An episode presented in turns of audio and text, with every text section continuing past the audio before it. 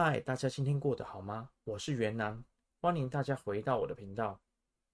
我今天呢、看到一个非常令人震惊的消息，就是美国史上最大的金融诈欺主使马多夫，在二零二一年的四月十四号牢狱中过世了。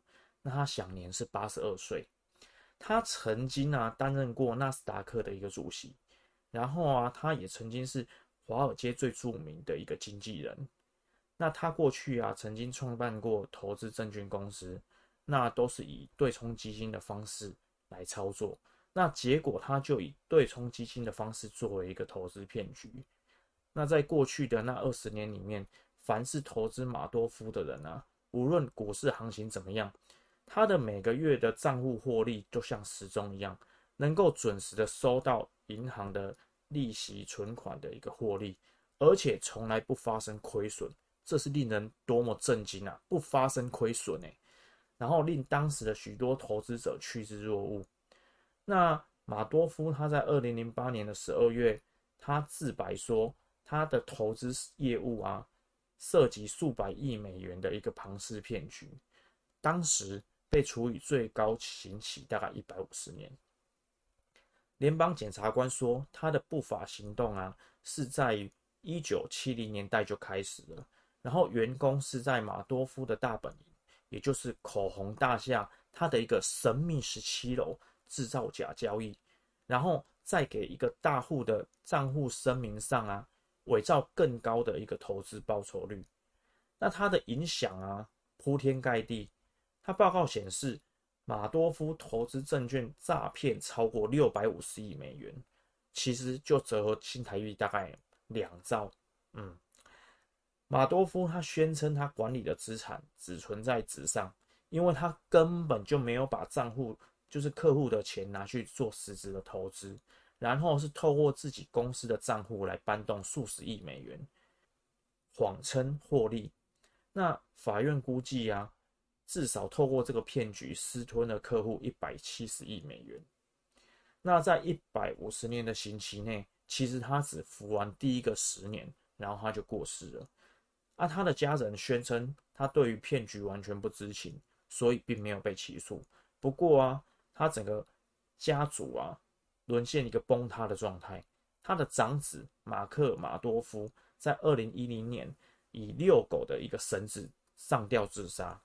那第二个儿子安德鲁马多夫是在二零一四年癌症过世。那他的一个受害人啊，都是以犹太裔占大多数。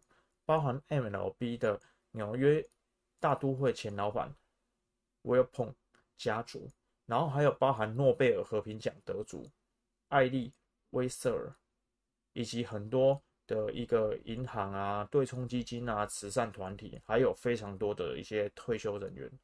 说实在的，我是实在是无法形容说，如果一生的积蓄在眼前凭空消失的这种感受。那他马多夫的这个手法。就称作为庞氏骗局，那金字塔式的一个诈骗手法，就像台湾人常说的一个老鼠会，他的这个手法，也就是说，他不断的招募新会员，然后透过新会员所缴纳的本金来支付旧会员的利息，所以债务因此越滚越大。那他是一个很强的一个说谎家，银白色的头发，然后啊，带着社会贤达的一个气息。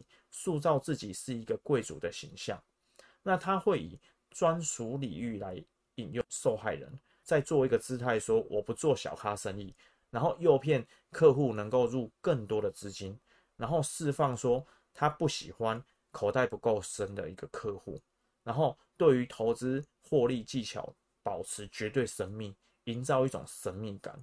然后二零一六年年的时候啊。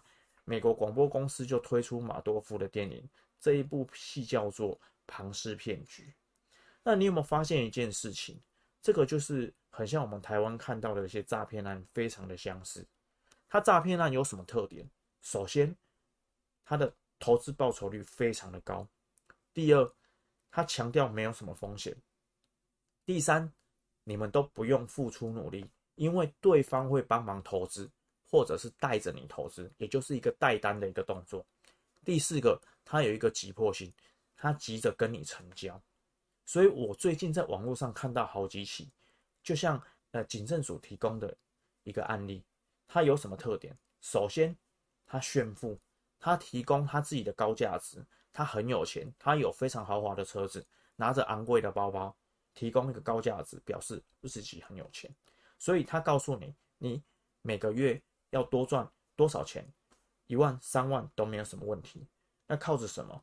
就是不用付出努力，因为对方会带着你投资。再来啊，我在 PTT 也有看到网友表示自己是不是被诈骗了？Telegram 莫名其妙出现了 BNB 的一个投资群组，然后群组里面呢也热烈的讨论，已经靠着 BNB 这种虚拟货币财富自由，然后不用工作了。然后这时候啊，他们就说。官方有以太币回馈 BNB 多十个 percent 的一个活动，所以他一开始他也很聪明，他先换了零点五个单位，果真小编就给他多了十趴的 BNB，也就是说真的有反馈给他，结果他这时候就脑充了啊，换了四十个单位的以太币，然后啊，这价值当时价值多少钱？两百万台币，然后果如大家。聪明的网友预料，对方根本就没有返还给他，而且他还要求说，你再多付七十五趴的这个以太币，那他就会连本带利再把这个 BNB 返还给这个 PTT 的网友。后续果然他去跟他争讨都没有用，结果他就把他踢离群组，然后去他要干嘛？对方就是要寻找下一只肥羊嘛，所以这很显然符合了什么？就是报酬率非常的高，而且对方也跟他讲没有风险，因为这是官方所释放的活动。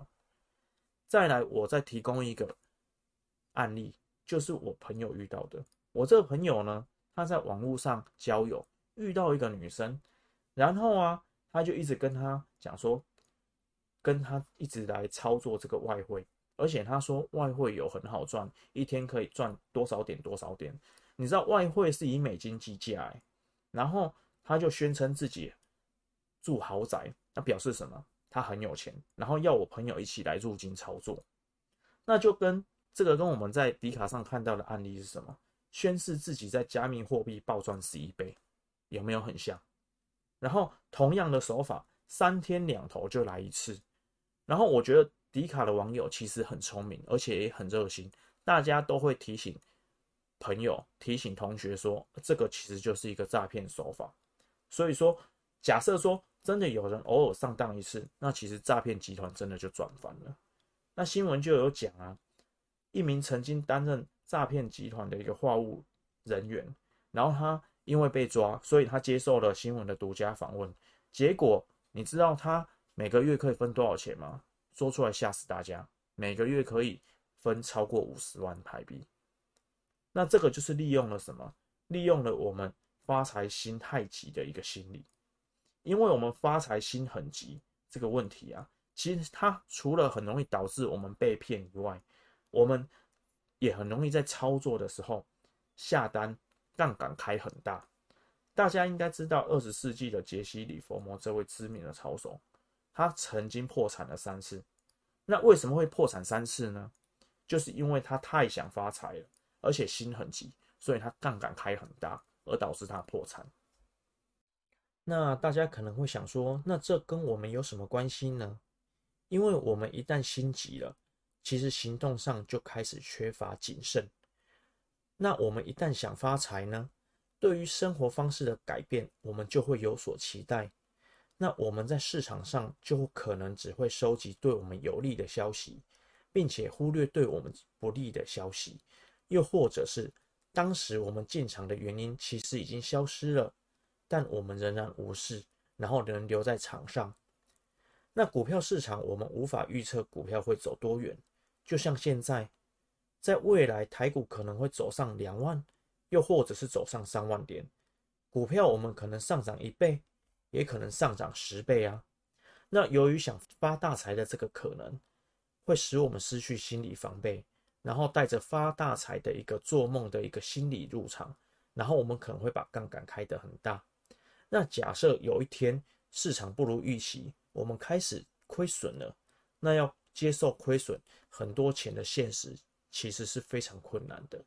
而随着亏损一天天的增加，我们的判断力有可能就会慢慢消失，于是我们就可能承受了在正常情况下不应该接受的一个发生的一个大亏损，然后我们可能就毕业了。所以，这种急着赚大钱、发大财的虚荣心与幻想，对我们其实是非常危险的。想象很美好，但是现实很骨感。希望大家都能克制自己的欲望，以务实的角度来赚钱。然后不要被这些虚幻的利益所诱导，那我们才能看清楚庞氏骗局，又或者是近期很多的一些诈骗投资群组，又或者是加密货币的一些诈骗的本质。那因为啊，我觉得近期的诈骗手法真的太多了，希望大家能够分享这个影片的观念或者是故事，警惕身边的朋友或者家人，提醒千万不要掉入这些骗局。那以上就是这一集的分享，谢谢大家，那大家拜拜喽。